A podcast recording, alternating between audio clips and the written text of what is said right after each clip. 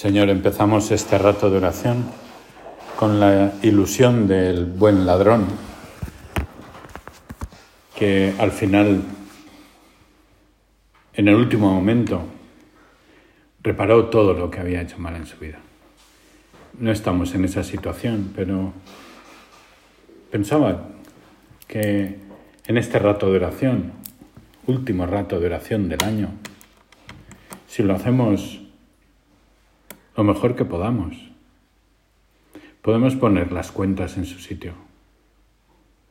Y eso es lo bueno de la gracia de Dios. Que podemos hacer las obras de Dios con tu ayuda. No las hacemos nosotros, Señor, las haces tú. Y por eso en este rato de oración, pues queremos darte gracias por todo lo que nos ha pasado este año, que sabemos y estamos convencidos de que es para nuestro bien, incluso nuestras caídas. Queremos pedirte perdón por todo lo que no hemos hecho bien.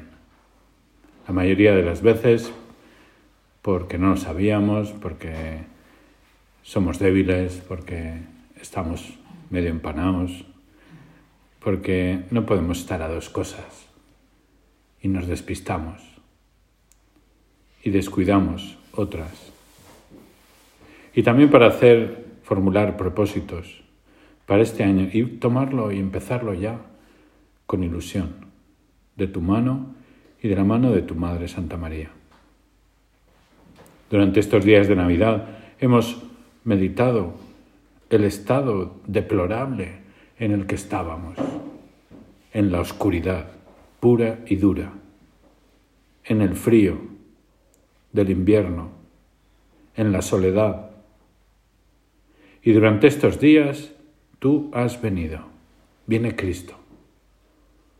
Y ahora contigo nos comemos el mundo. Porque la Navidad no es solamente contemplar la venida de un niño, sino que a partir de ahora estamos contigo. O mejor dicho, tú estás con nosotros. Un año más y un año menos. Y durante este último día, pues todo el mundo hace balance. Los periódicos sacan páginas enteras con el resumen de año que termina, programas especiales en televisión que muchas veces pues son lamento tras lamento, porque es evidente que hay muchas cosas en el mundo que van mal. Y nosotros, que formamos parte de esta maravillosa familia de la obra, al mirar el año que termina y siguiendo esa tradición cristiana, lo primero que hacemos es romper en agradecimiento porque en medio de nuestros muchos errores brilla el derroche de tu amor divino. Y por eso hemos rezado el Te Deum, esa acción de gracias por todos los beneficios, algunos de ellos desconocidos, que tú nos has concedido este año que termina. Y nos deseamos un feliz año nuevo, que para nosotros se concretará en frutos de santidad y frutos apostólicos. Eso será un año bueno para nosotros. No si me suben el sueldo o si me reducen la jornada laboral, ¿verdad? Sino si tenemos frutos. Si estamos más cerca de ti y si hay más gente cerca de ti. Con esa fidelidad proselitista que tú nos pides. Nuestro Padre nos lo decía con esas frases suyas tan directas. Un año más que pasó es un año más que te aproxima al cielo. Y esos deseos de fidelidad que tantas veces se nos quedan cortos porque queremos más. Decía también nuestro Padre, Llega un momento, hijos míos, en que en el que se cuentan los días que faltan y se siente la necesidad de dejar más labor hecha, no por soberbia, sino por amor. Y eso es lo que nosotros ahora queremos, Señor. Este año que empezamos, que podamos dejar más labor hecha. No por creérnoslo, sino por amor, por extender tu reinado, por la felicidad de los que se van a acercar a tu amor. Este año además es especial porque tiene un día más. ¿eh? Tenemos un día más. Y te damos gracias también por todas las dificultades, penas, contradicciones, convencidos de que tú las utilizas para nuestro bien.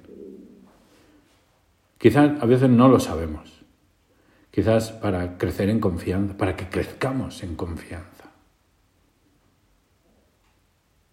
Y eso decías Francisca Javiera del Valle, ¿recuerdas? En su librito del decenario. Decía, en esta escuela, además, si no aprendes una lección, no pasas a la siguiente.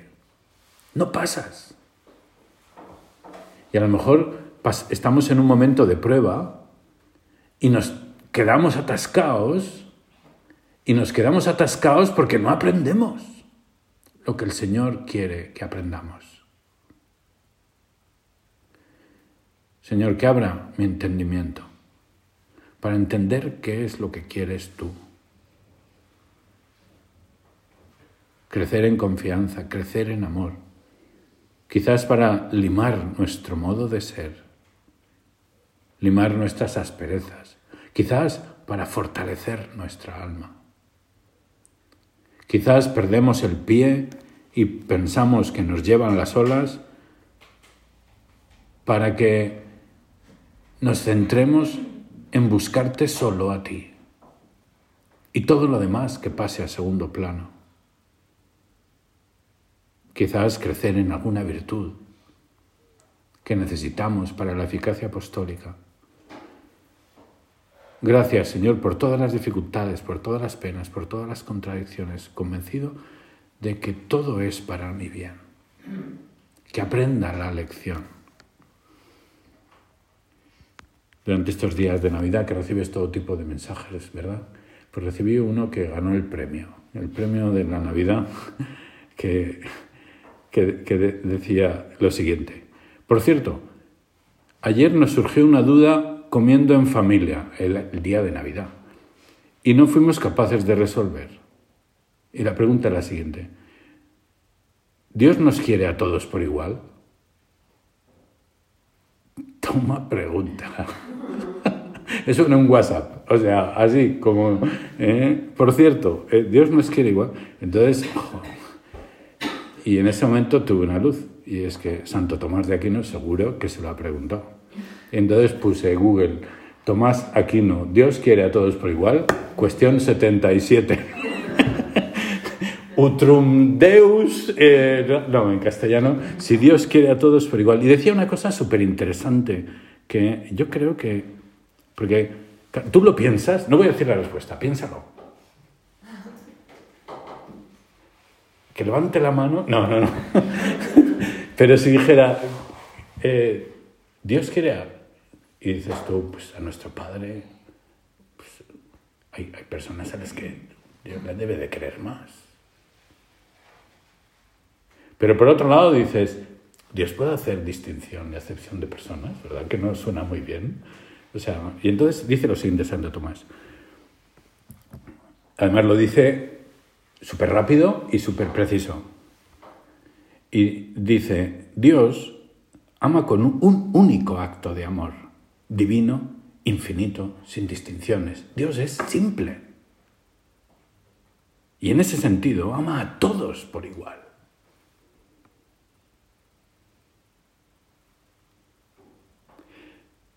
Pero en otro sentido, más humano que divino, podríamos decir que Dios no da los mismos dones a todos los hombres. A unos da más que a otros. Y en ese sentido, si amar es querer el bien para el amado, dice Santo Tomás de Aquino, Se podría decir que Dios ama a unos más que a otros. Y copy-paste, le, respondí a, esta persona y al final añadía eh, una respuesta un poco gallega. O sea, porque desde el punto de vista de Dios nos ama igual a todos, pero desde el punto de vista de los hombres, a unos ama más que a otros. Y luego pensándolo, dices, pero bueno, ¿Dios ama más a unos que a otros? La respuesta es no. Desde el punto de vista de Dios, no. Dios ama con un único acto de amor infinito a todos. Y entonces, ¿cómo está lo de los dones? Lo de los dones es desde el punto de vista nuestro. Y es verdad, Dios a uno le da el don de que cante bien. Y otro, sin embargo, es tímido. Podemos decir que Dios ama más al que canta bien. Si cantando bien se llena de soberbia y se separa de Dios, ¿eso es un don? Si el tímido gana en humildad y vence la soberbia, ¿es un don?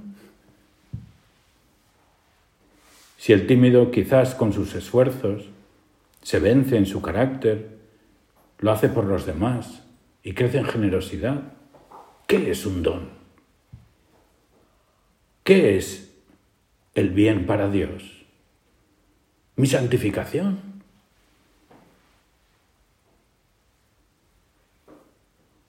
A lo mejor necesito un pinchazo en una rueda el 31 de diciembre a las 8 y cuarto antes de cenar, ¿verdad? Eh, y eso es lo que necesito para... Quizás esa dificultad constante que me machaca y que quizá por mi imperfección pienso que es un olvido de Dios. Quizás eso es lo que me está ofreciendo Dios para mi santidad, para mi purificación. Quizá lo que yo pienso que es una indiferencia de Dios es un beso de Dios. Todo, todo, todo es para nuestro bien. Para nuestro bien verdadero, nuestra santificación, la redención del género humano y nosotros que podamos aportar un poquitín. Eso es la providencia de Dios. Tú, Señor, sabes lo que me conviene más en cada momento. Tú diriges mi lucha ascética para que pueda ir entregándolo todo y que sea capaz de hacerlo. Me das unos dones para ponerlos al servicio de los demás y no me das otros para que me santifique más. No todo el mundo puede cantar bien. Alguien tiene que tocar el cajón. Alguien tiene que tocar los platillos. Por eso, Señor, te hemos dicho, a ti, oh Dios, te alabamos, a ti, Señor, te reconocemos, a ti, eterno Padre, te venera toda la creación. Los ángeles todos, los cielos y todas las potestades te honran. Los querubines, los serafines te cantan sin cesar Santo, santo, santo es el Señor, Dios del universo. Los cielos y la tierra están llenos de la majestad de tu gloria. Te damos gracias, Señor, por todo. También por los que este año han alcanzado la meta y ya no están con nosotros. Por su fidelidad, por su ejemplo. Gracias por todas las contrariedades, las penas, que aprenda a abandonarme más en ti. Terminamos el año primero dando gracias. También tenemos que hacer examen. Y decía nuestro eh, don Álvaro, hablando de, de nuestro Padre, que en su última Navidad en la tierra, nuestro Padre insistió mucho en darnos como consigna y como tema de oración para el año siguiente aquellas tres jaculatorias. Domine ut vidiam, ut vidiamus, ut vidiant. Señor, que vean, que veamos, que vean. Y lo mismo quisiera yo que pensáramos nosotros ahora en este fin de año. Ut vidiam, ¿qué he hecho hasta aquí? ¿Cómo he aprovechado los años que Dios me ha dado de vida? Damos gracias al Señor y hacemos balance, hacemos examen. Agradecimiento por todo lo bueno que es tanto porque en este año pasado, Señor, una vez más, te has volcado con la obra. Y el examen de conciencia del que tiene que salir la contrición, sin agobios, seguros del perdón y la misericordia de Dios. Quizás durante estos meses pasados, en algunas ocasiones, querías algo de mí, y he estado un poco en babia. Y pensamos en estos momentos, ¿cómo he hecho? Lo que hemos hecho durante este año, ¿cómo lo hemos hecho? ¿Con amor de Dios? ¿Con visión sobrenatural? Buscando tu gloria, Señor ¿Cómo me he esforzado en cumplir las normas de mi plan de vida? Que no es otra cosa que buscar ese encuentro contigo, ese encuentro amoroso contigo. ¿Cómo busco ser fiel hasta la última de las pequeñas costumbres? Otra cosa es que lo consigamos. Pero ese buscar, cuidar amorosamente, todo lo referente a nuestro espíritu, porque sabemos que así nos encontramos contigo. ¿Cómo he trabajado? Con ilusión, procurando servir a los demás con mi trabajo, procurando facilitar el trabajo de los demás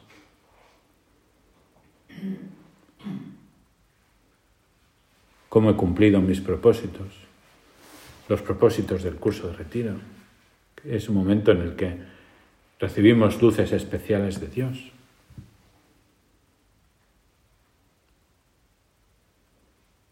Y esas almas que el Señor ha puesto a nuestro lado, he sabido llevarlas hacia ti, Señor, con mi oración, con mi sacrificio, con mi ejemplo, con mi palabra. Examen de conciencia. Para hacer ese examen de conciencia tenemos que ser muy sinceros y quitarnos las máscaras y llegar a nuestra autenticidad más plena. Decía un poeta, quítate ya los trajes, las señas, los retratos. Yo no te quiero así, disfrazada de otra. Te quiero pura, irreductible, tú, tú misma. Porque puede ocurrir que una persona sea muy sacrificada, haga fuertes penitencias, realice incansables gestiones apostólicas, pero en el fondo, y eso es lo importante, lo que está en el fondo, el motivo no sea el amor de Dios, sino hacerlo bien, la opinión que tengan de mí, cómo quedo. Y descubrir esa máscara que tenemos puesta sería el principio del cambio, de una conversión verdadera. En esta noche de fin de año, ¿cuánta gente empieza el año con una máscara que se pone? Cotillón y van disfrazados. Y nosotros, Señor, lo que queremos es quitarnos la máscara, si teníamos alguna, y descubrir el cogollo.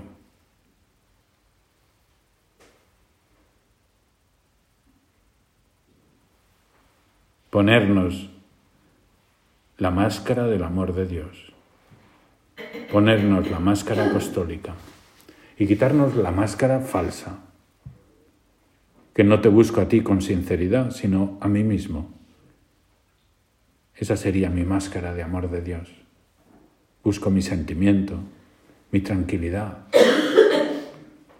el que me salga bien, la oración, el que me sienta bien, o la máscara apostólica, que no esté lo auténtico, me importa más el resultado.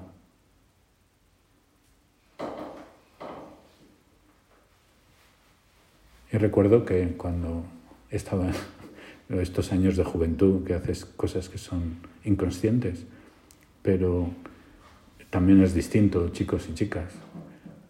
Y cuando estaba, estaba en un club de agregados en Pamplona, y entonces eh, el Consejo Local decidió que cuando batiéramos el récord de la meditación, comprábamos un jamón serrano, una pata de jamón serrano, y nos la comíamos, o sea, nos la comíamos.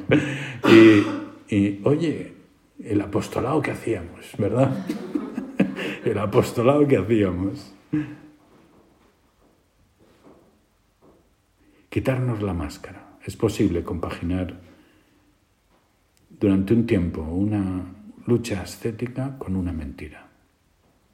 Pero eso se acaba derrumbando. Y solo cuando quitamos de verdad las máscaras se puede construir una vida interior auténtica.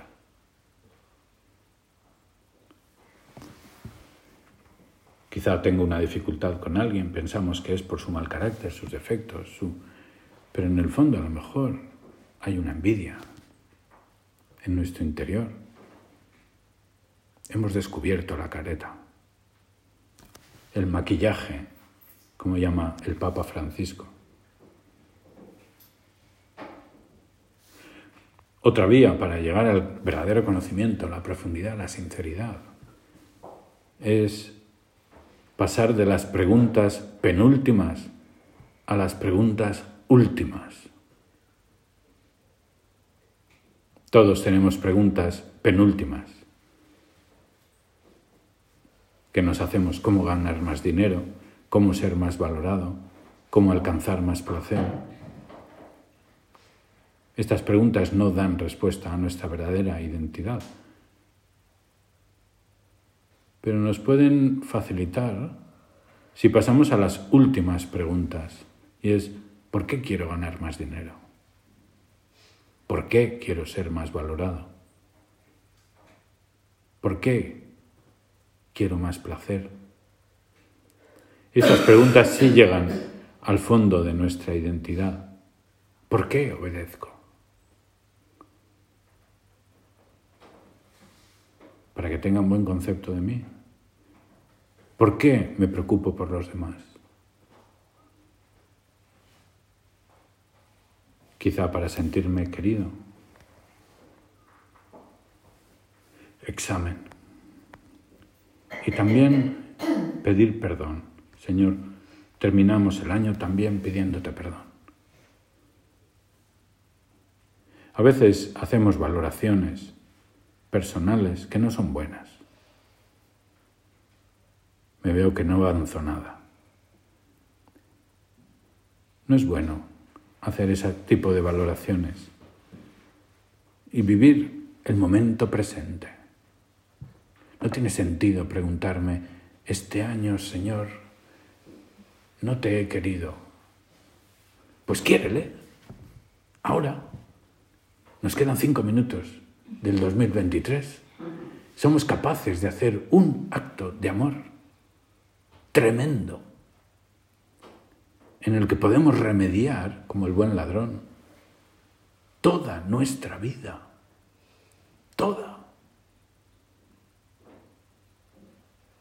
Y ahora, Señor, quiero hacer ese acto de amor y de petición de perdón si no he estado a la altura.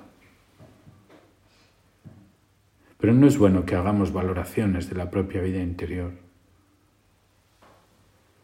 Hay muchas variables que no podemos tener en cuenta. Dios sabe cómo estarías ahora si no hubieras luchado como has luchado. Porque algo has luchado. Si no hubieras correspondido tú a la gracia como has correspondido, que has correspondido. Solo Dios sabe lo que te cuestan las cosas.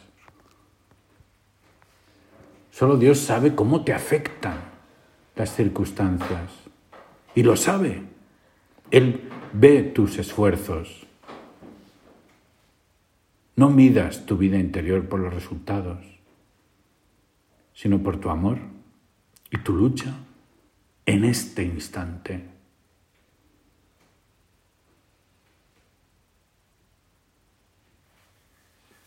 La única pregunta importante es, ahora, Señor, te quiero con locura. Ahora. Y la respuesta es sí. Y renovamos el propósito. Lucharé un poco más este año, porque amaré un poco más. Tenemos que estar desprendidos de todo, incluso de nuestra santidad. Nuestro Padre soñaba con ser el último del cielo, para poder gozar allí de la visión de sus hijos, más altos que Él. Si tu balance este año es que eres un desastre, enhorabuena bien vas. No se te subirá la soberbia a la cabeza. Ese es un buen regalo, la humildad. Si al acabar este año te das cuenta de que para ti es imposible, no puedes, bravo, enhorabuena, estás cerca.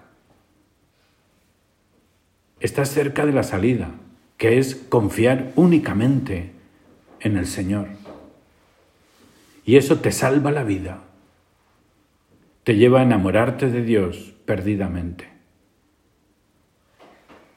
Yo me abandono en ti, Señor. Tengo confianza en ti. Me entrego del todo a ti.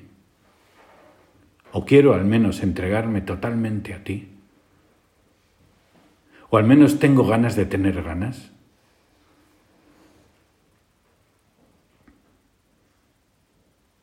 Quizás he perdido mucho el tiempo, tiempo que ya no recuperaré. Pero el amor da un sentido de eternidad a cada instante. Cada instante, si hay amor, puede tener un valor eterno. Por eso miramos el año hacia atrás y lo dejamos atrás y empezamos una lucha nueva cargados de tu amor, Señor. Sí, te pido perdón por todas mis faltas de generosidad. Tampoco hay que confundir las limitaciones naturales, los errores, los olvidos, con las faltas de generosidad.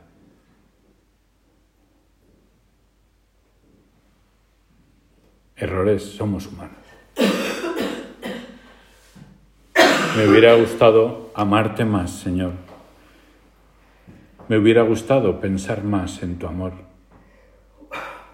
para poder corresponderte mejor. Por eso este año hago este propósito de hacerlo todo por amor, de corregir la intención cuando lo que esté buscando es mi vanagloria, de corregir los pensamientos críticos y buscar lo bueno que tienen los demás y amarles. Si amo más, no tendré olvidos, no tendré omisiones. Te pido, Señor, como regalo de estas Navidades, como regalo de Reyes, un corazón nuevo para amar sin medida a mis hermanos. Dame más gracias, Señor, y ayúdame a aprovecharlas. Es el primer día del año y empezamos con una super fiesta de tu madre, Santa María, Madre de Dios. Y en parte, gracias a ella y gracias a esta fiesta de mañana, fue definido el dogma de que Cristo era Dios y hombre verdadero, que no era solamente un Dios viviendo en un cuerpo de un hombre que engendró María, que eso era el arrianismo. Y el pueblo cristiano se rebeló y salió a la calle y amenazó a los cardenales y a los obispos que estaban en el... Es graciosísimo el concilio de Éfeso, eh, porque se jugaban la vida los padres conciliares. El pueblo estaba muy enfadado ante la posibilidad de que le quitaran a nuestra madre el título de Madre de Dios.